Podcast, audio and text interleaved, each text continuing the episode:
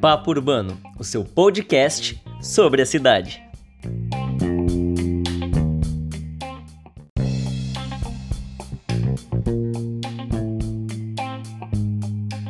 Olá, ouvinte! Começa agora o podcast Papo Urbano. Eu sou Jennifer Pontes, apresentadora e repórter universitária da Unisantos. Este programa é o último da nossa série especial de cinco episódios sobre o tema da mobilidade urbana. Hoje, nós falaremos sobre a qualidade de vida da população e a influência que a mobilidade da região tem sobre as pessoas, tanto positiva quanto negativamente. E para conversar sobre esse assunto, o nosso convidado será o doutor em Arquitetura e Urbanismo, José Marques Carriço.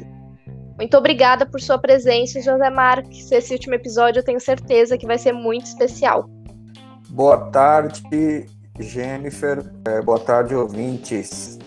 Bem, inicialmente eu gostaria de abordar sobre a questão da distância no trajeto residência e trabalho. Boa parte da população da Baixada Santista não reside no mesmo local de trabalho, precisando sempre de um deslocamento maior para a realização de suas atividades. Por quais causas isso ocorre e como isso impacta na mobilidade urbana da região?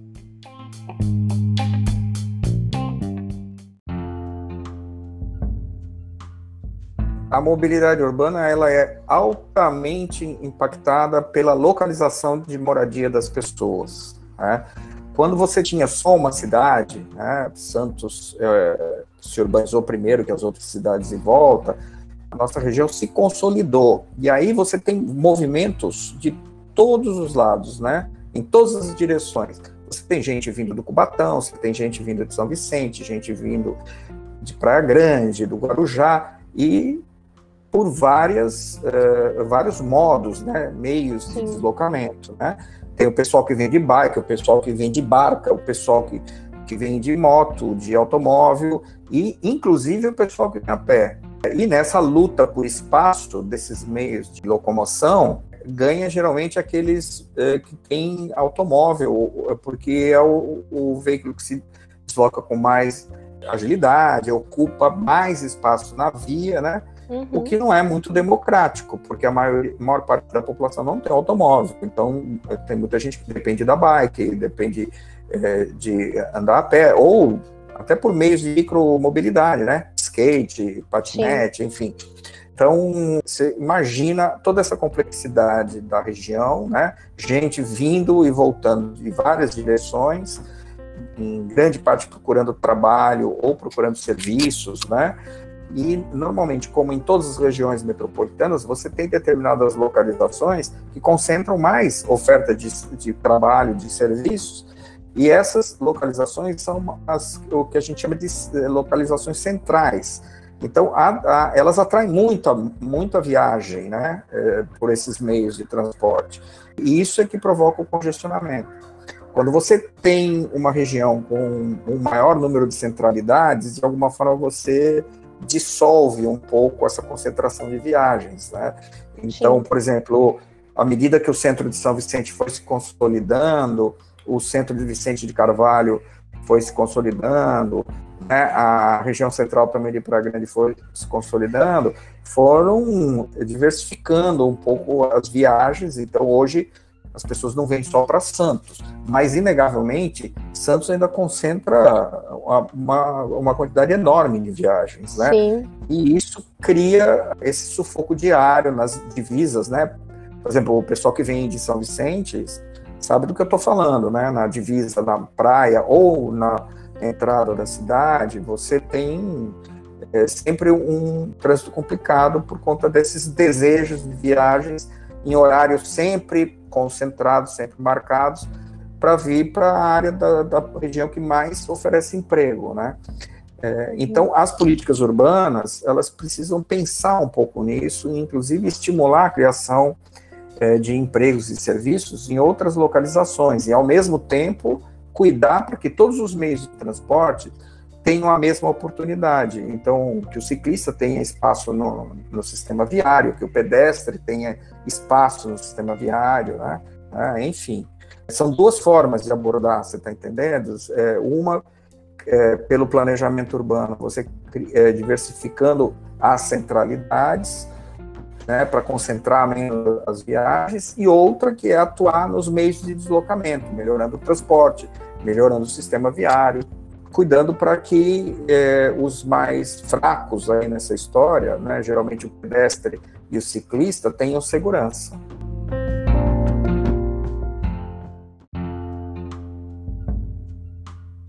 Mesmo com o desenvolvimento das outras cidades aqui da nossa região, é, nós percebemos, igual o senhor mencionou, que Santos continua sendo a cidade polo, tanto de empregos quanto de oferta de estudos. Qual é a relação disso com a segregação espacial que é vivida aqui?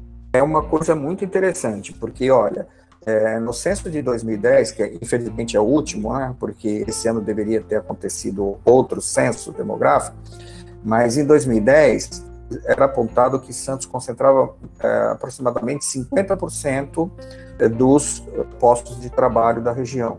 O que não é pouco, né? Uma região de Sim. cerca de 1 milhão e 600, 1 milhão e 700 mil habitantes, metade dos empregos estavam concentrados na cidade de Santos. Né? E como você falou, por exemplo, as instituições de estudo de ensino superior, né?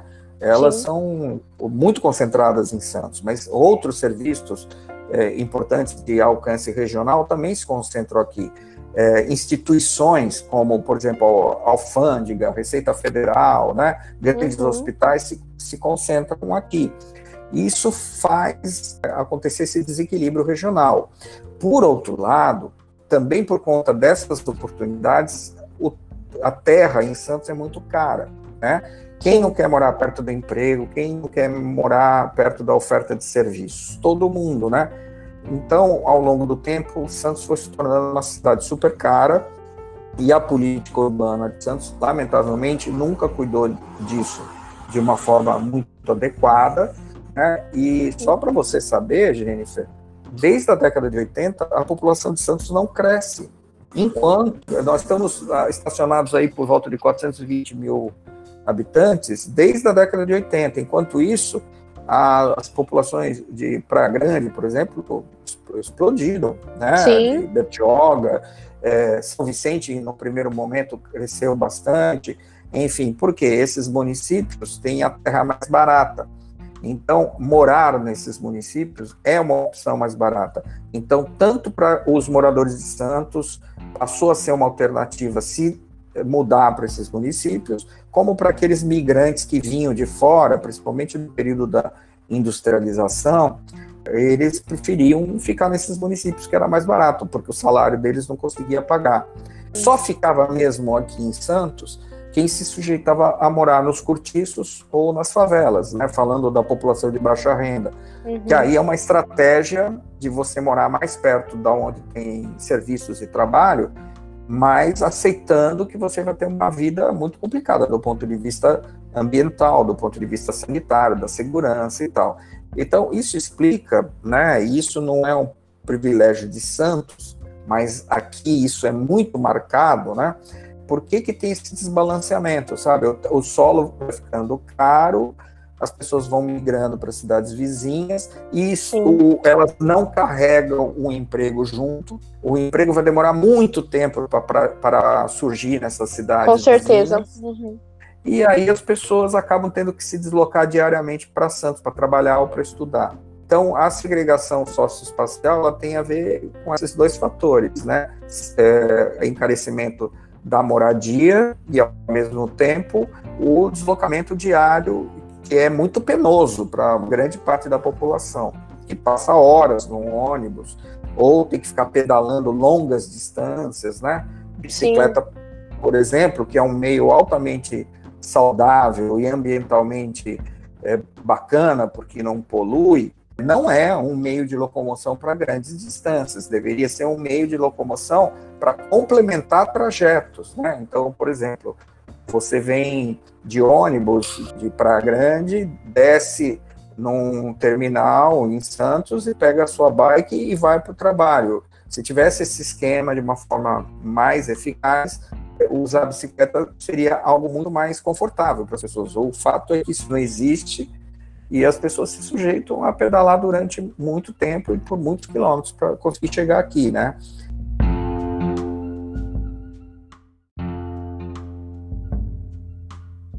Continuando então nesse assunto da segregação socioespacial, em que você fala que muitas pessoas moram nas cidades ao redor né, da cidade polo, por ter uma residência mais em conta, e tem que migrar até essa cidade polo para procurar oferta de emprego e estudo. Nós observamos diariamente um excesso na lotação das pessoas nos ônibus justamente por isso, né? Principalmente nos intermunicipais, que levam um grande número de passageiros por dia. Esse fato, somado ao tempo gasto pela população dentro dos transportes públicos, acarreta em que na qualidade de vida dessas pessoas? Você falou corretamente, é, bem observado, porque é, as pessoas têm reclamado muito que os ônibus intermunicipais estão ficando cada vez mais carregados, né? Uhum. Inclusive porque os sistemas municipais são falhos, mas o fato é que isso até acaba agravando a situação de quem vem de mais longe, que acaba tendo que competir por espaço dentro do coletivo com outras pessoas da própria cidade, né? O que acontece é que isso torna as viagens mais demoradas e mais desconfortáveis. Então, isso acarreta uma perda de qualidade de vida, né? Você despende mais horas da sua vida se deslocando, né? viajando, do que você poderia estar com seus amigos, com seus parentes na sua casa, Sim. ou sendo produtivo né, no, no, trabalho.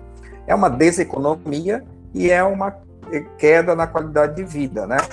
É, e, e, que tem a ver com essa questão da mobilidade urbana, da crise da mobilidade, que precisa ser enfrentada dessas formas distintas, como eu disse anteriormente.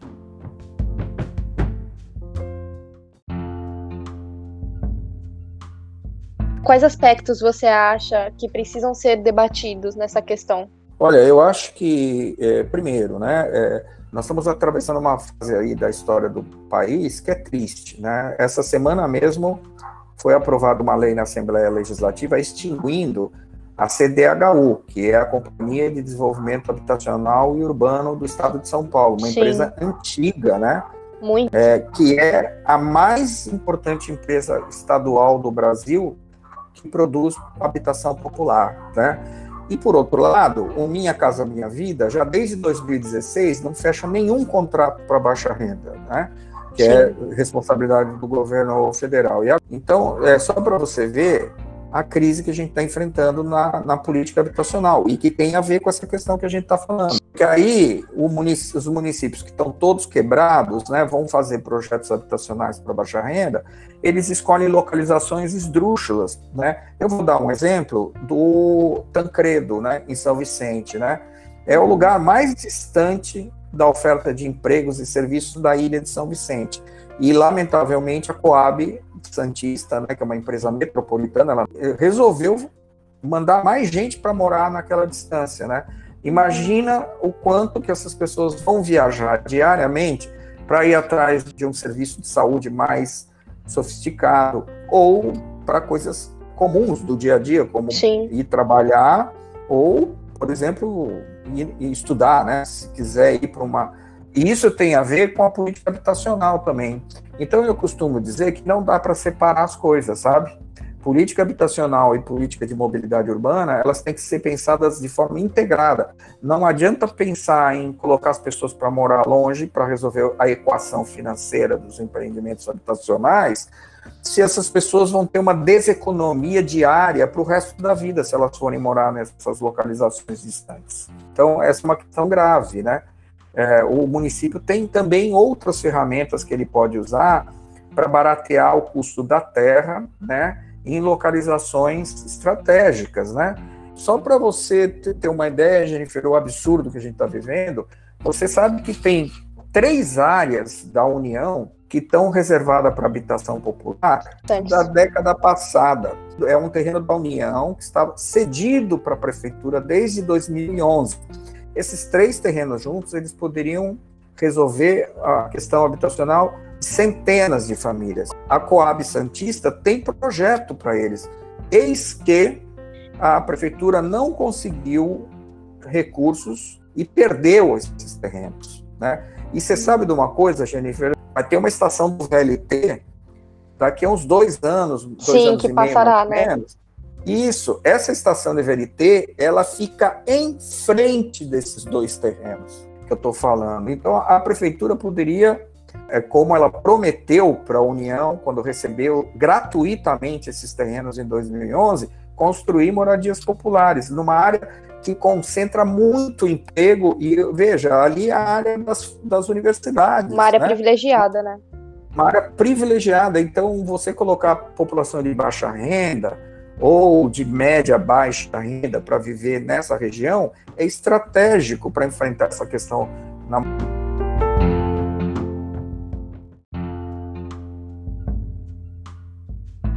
Realmente é muito importante o que o senhor falou, que precisa ter uma ligação entre as políticas, né? Tanto de mobilidade urbana quanto habitacional. Não basta só a gente pensar em um lado e focar em resolver os problemas de um lado e esquecer do outro, né? Bem, quando a gente fala de transporte coletivo, nós pensamos diretamente nos ônibus, claro. Uma frota de veículos novos e seguros influencia sim na qualidade de vida de seus usuários. Dado aqui para os nossos ouvintes, entre 2019 e 2020, os municípios de Praia Grande e Santos receberam ao todo 79 veículos, todos climatizados e com sistema Wi-Fi. E algumas linhas dos intermunicipais da região também tiveram um acréscimo de 24 carros em sua frota total. Você acredita que somente a aquisição de novos veículos ajudará no deslocamento dessa população? Ou há outros fatores que devam ser considerados para a melhora desses meios de transporte? Olha, é, o ônibus é, sem dúvida, o meio de transporte mais estratégico no sistema de mobilidade urbana, né? Porque ele carrega muita gente, então ele é extremamente democrático. É, no entanto, tem uma equação que quem trabalha na área de transportes conhece bem, né, de transportes de passageiros, que é o seguinte: o que viabiliza uma linha de ônibus é a densidade demográfica. Quanto menos densidade demográfica tem a área da cidade, né, principalmente quando você vai, por exemplo, se afastando para as periferias, você vai vendo a densidade cair, essas áreas ficam menos viáveis para o empresário, dono da empresa de ônibus, atender, porque vai ter menos passageiros por quilômetro, né? Então, a política municipal de transportes, ela tem que fiscalizar isso e cuidar para que é, as empresas de ônibus atendam inclusive as periferias e fazer uma conta de chegada de forma que as passagens subsidiem o prejuízo que o empresário vai ter em atender essas localidades. Mas isso é uma dificuldade, né? A gente sabe que no dia a dia não é assim que funciona. Uhum. Em determinadas localizações mais afastadas, os ônibus demoram muito para passar. É, e em fim de semana, né, também eles desaparecem, o que é terrível, porque elas é, tomam ônibus não só para trabalhar, elas tomam ônibus para lazer também, que é muito, inclusive, cruel, né, você retirar linhas de ônibus de bairros mais afastados e impedir que as pessoas se desloquem nos dias de, de, de folga, né. É, então, quem mora longe, quem mora nas áreas mais periféricas, sabe do que eu estou falando. Então, não basta você adquirir novos veículos, primeiro você tem que ver se, é, além de adquirir, outros veículos usados não estão sendo retirados da frota, né? Porque uhum. se você está adquirindo 70 e está encostando 30, por exemplo, na verdade você não está é, aumentando a sua frota em 70, você está aumentando em 30. Por outro lado, não basta você ter 30 ou 70 que seja a mais se eles não estiverem bem distribuídos no território e não atenderem a população de uma forma democrática e equitativa. E como garantir que isso ocorra? É, a gente tem uma comissão de transportes, né, que acompanha essa política de transportes, por exemplo, aqui em Santos. Hum. Mas na região nós não temos uma comissão de transporte. Lamentavelmente, né, a Câmara de Transporte da AGEM, da nossa agência metropolitana, né, ela não reúne a sociedade civil para acompanhar o desempenho do sistema de ônibus. Né? Apenas a empresa que gerencia o sistema, que é a MTU, que é a mesma que gerencia o VLT, uhum. ela faz uma pesquisa anual para ver como é que está a satisfação dos usuários e fica satisfeita com isso, né?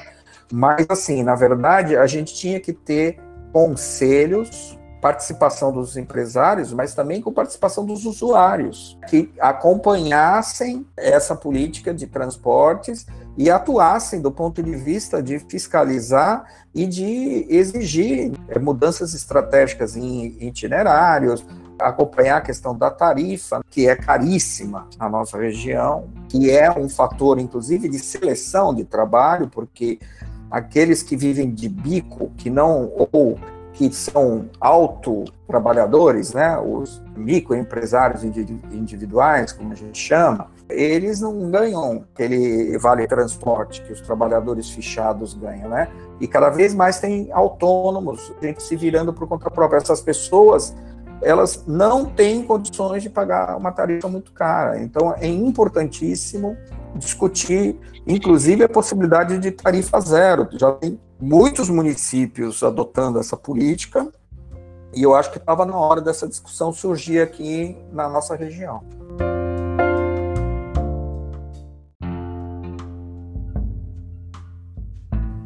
É de grande importância que o senhor falou a participação da sociedade nesse debate, né? Não adianta só as empresas debaterem o que é melhor para elas, sendo que quem vive essa realidade todo dia não consegue ter voz, né?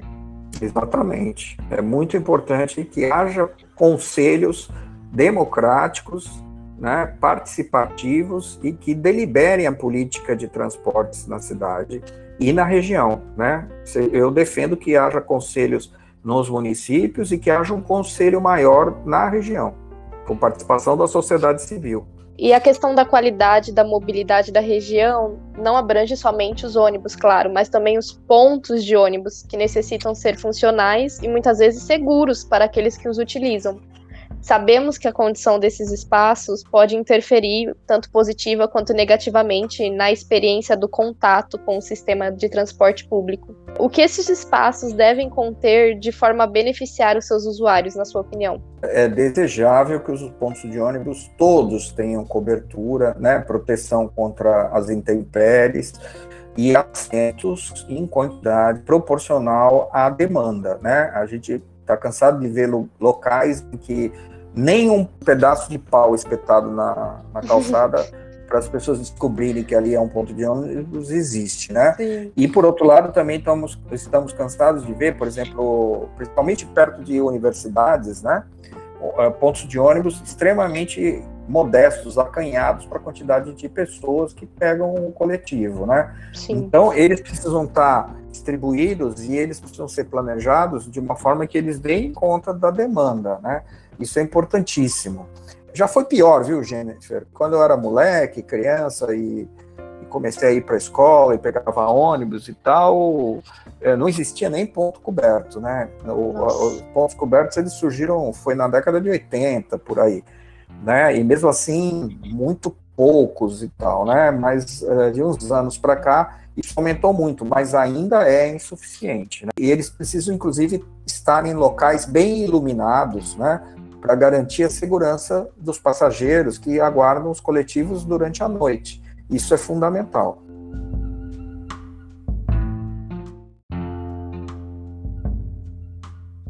Mudando um pouquinho de assunto, em Praia Grande, o Decreto Municipal número 6098 de 2016 regulamenta normas para o desembarque de passageiros em determinados períodos do dia, é o exemplo do Parada Segura, que permite que os passageiros do sexo feminino solicitem ao condutor o desembarque fora dos pontos regulamentados no período que compreende das 10 da noite às 5 da manhã, desde que seja permitido, claro, a parada de veículos. Qual a importância de ações como esta para a população? Eu acho que é uma medida muito importante. A gente sabe que, principalmente em determinados horários, é muito arriscado você é, descer num, num, ponto de ônibus ou ficar aguardando no ponto de ônibus, né?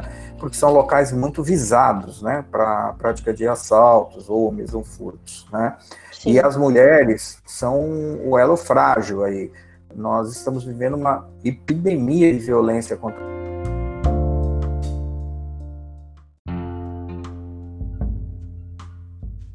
mulheres no Brasil, né? Já não faz é. pouco tempo. É triste isso.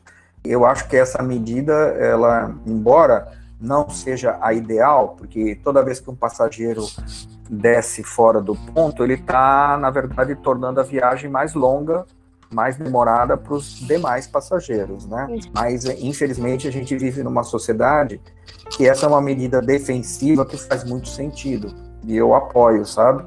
Uhum. Mas o ideal seria que a sociedade tivesse outros mecanismos né, de controle da violência né, que impedissem que uh, houvesse assaltos e furtos nessas áreas né, estratégicas da vida urbana, que são os pontos de ônibus, para que uh, o motorista não precisasse ficar parando em qualquer lugar. Mas é o que temos para hoje, lamentavelmente, no nosso país.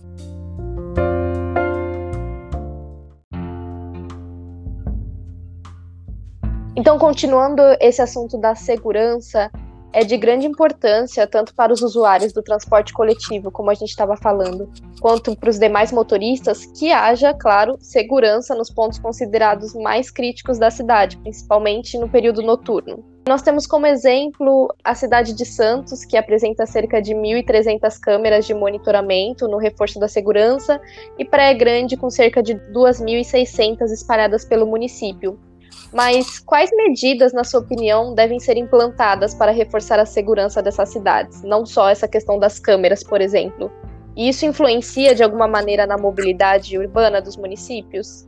Queria dizer isso. Eu não sou especialista em segurança pública, mas como especialista em mobilidade, eu posso apontar algumas questões que me parecem importantes. Por exemplo, Sim.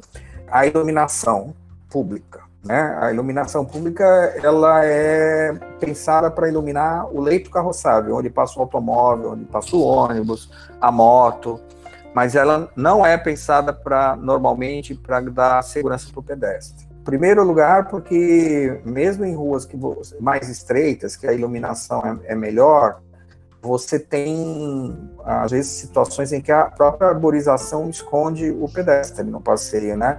Isso cria, inclusive, uma reação por parte dos moradores que é muito prejudicial para o ambiente urbano, que é de suprimir a arborização.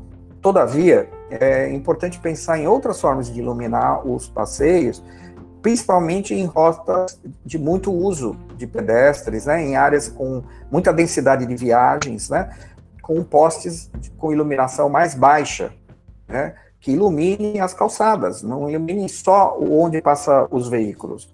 Como, por exemplo, temos no calçadão da praia, né? Uhum. Aquela iluminação em algumas áreas históricas ali do centro. Esse tipo de iluminação, ela, ela precisa ir para outras áreas da cidade. Nós precisamos ter uma iluminação mais focada em rotas é, estratégicas. E essas rotas estão mapeadas na nossa cidade, sabe, gente? A Secretaria de Desenvolvimento Urbano da Prefeitura fez um trabalho excelente para a identificação das principais rotas de pedestres na nossa cidade, e eu acho que esse trabalho de iluminação pública estratégico para garantir maior segurança, ele precisava estar tá, é, articulado com a identificação dessas rotas de pedestres porque nós vemos que os pedestres e as pessoas que andam de bicicleta são os mais frágeis, né, nessa questão da segurança. É, se você tiver uma bicicleta um pouquinho mais sofisticada assim, você já corre muito risco, né? Sim. Às vezes até um próprio trabalhador que tem uma bicicleta muito simples acaba sendo é, roubado, né? Então, são os elos mais frágeis da cadeia e precisa haver um foco na iluminação não só para segurança viária, mas para segurança pública mesmo, né? E pedestres e ciclistas também. As ciclovias, algumas ciclovias têm pontos cegos com deficiência de iluminação. Nós sabemos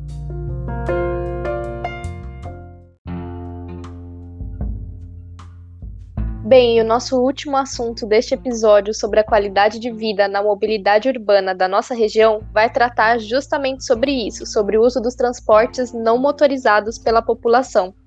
Nós já debatemos no penúltimo episódio, por exemplo, a relevância da bicicleta como meio de transporte principal, integrado também aos demais modais.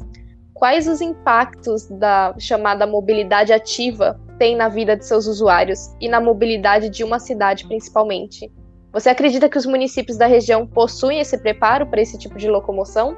Ora, nós estamos numa região que, na maior parte dela, os, as viagens a pé e de bicicleta são feitas no plano, né? então ela é extremamente privilegiada. mesmo em regiões do morro, por exemplo, aqui em Santos, você tem terreno plano, né? por exemplo, na Nova Sintra e tal. Mas a maior parte das cidades da Baixada Santista tem uma topografia plana, super convidativa e adequada para pedalar. O que falta é completar as rotas cicláveis, né? complementar os sistemas de ciclovia e de faixas cicláveis, né? porque o que a gente tem hoje implantado é muito pouco e é muito insatisfatório para cobrir todos os desejos de viagem dos ciclistas. Mas, Sim. além disso, a gente precisa pensar na micromobilidade do ponto de vista do pedestre. Né? O pedestre pode ser um, um, motorista também, ele pode ser um ciclista, mas uhum. que em uhum. determinado ponto da viagem ele vai fazer o percurso a pé. Né? Santos acabou de aprovar um plano de mobilidade urbana que tem algumas lacunas, né? Por exemplo, não tem um plano cicloviário nele, o que é lamentável, né? Por outro lado, aprovou um plano de passagens dentro do futuro plano peatonal, né? Que prevê encurtar trajetos dentro da cidade. Eu vou explicar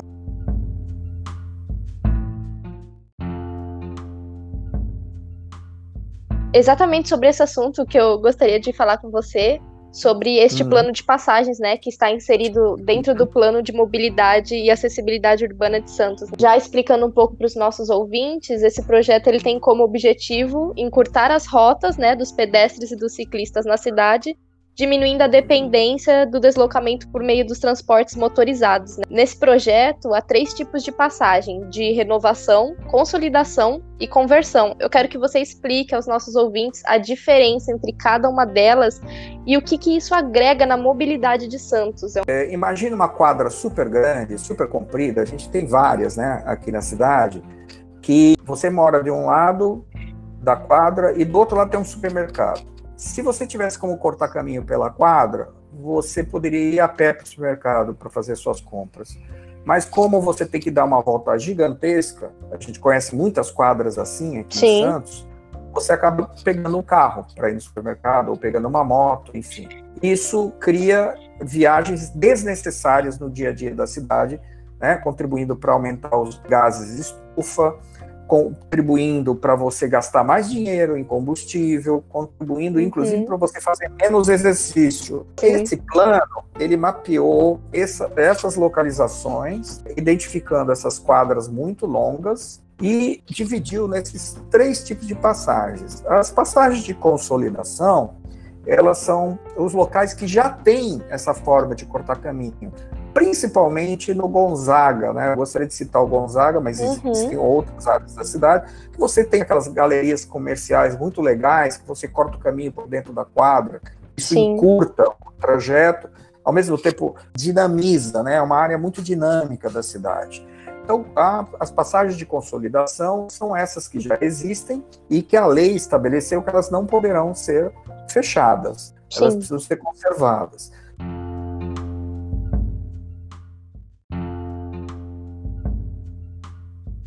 As passagens de, em que você tem conversão, elas são as passagens já uma edificação nessas quadras mais compridas, mas que ela tem um recuo lateral entre o edifício e o muro bem largo, né? Uhum. E na direção dela, na outra frente da quadra, você tem um outro edifício também com a mesma situação, e que seria possível você abrir um caminho para cortar entre uma, uma rua e outra, para criar uma conexão entre ruas por meio da quadra. Por meio de um estímulo fiscal, né?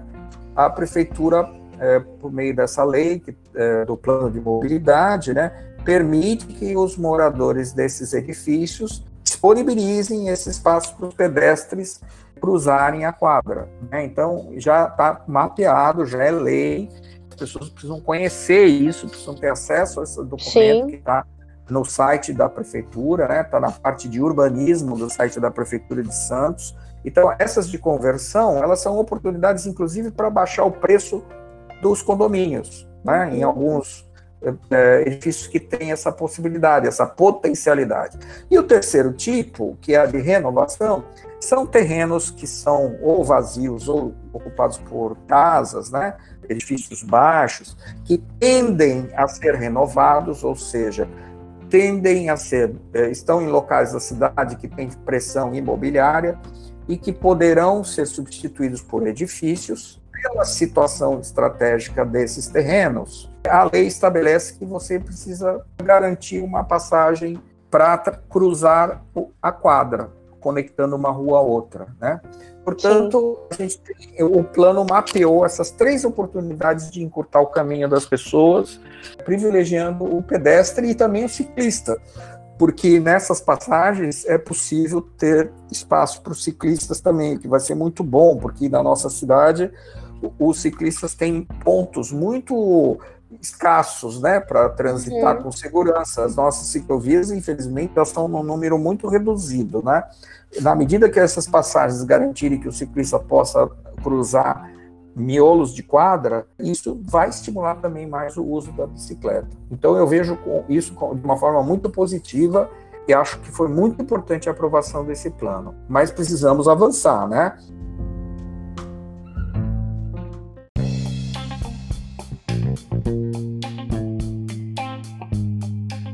Bem, a nossa série especial do podcast sobre a mobilidade urbana da região da Baixada Santista chegou ao fim.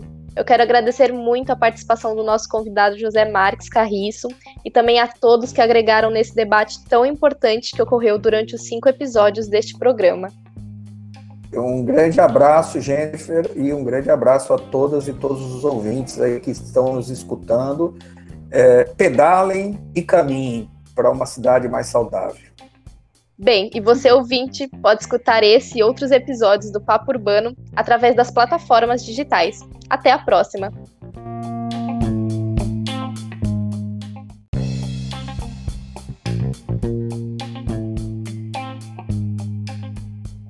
Este foi o Papo Urbano, seu podcast sobre a cidade.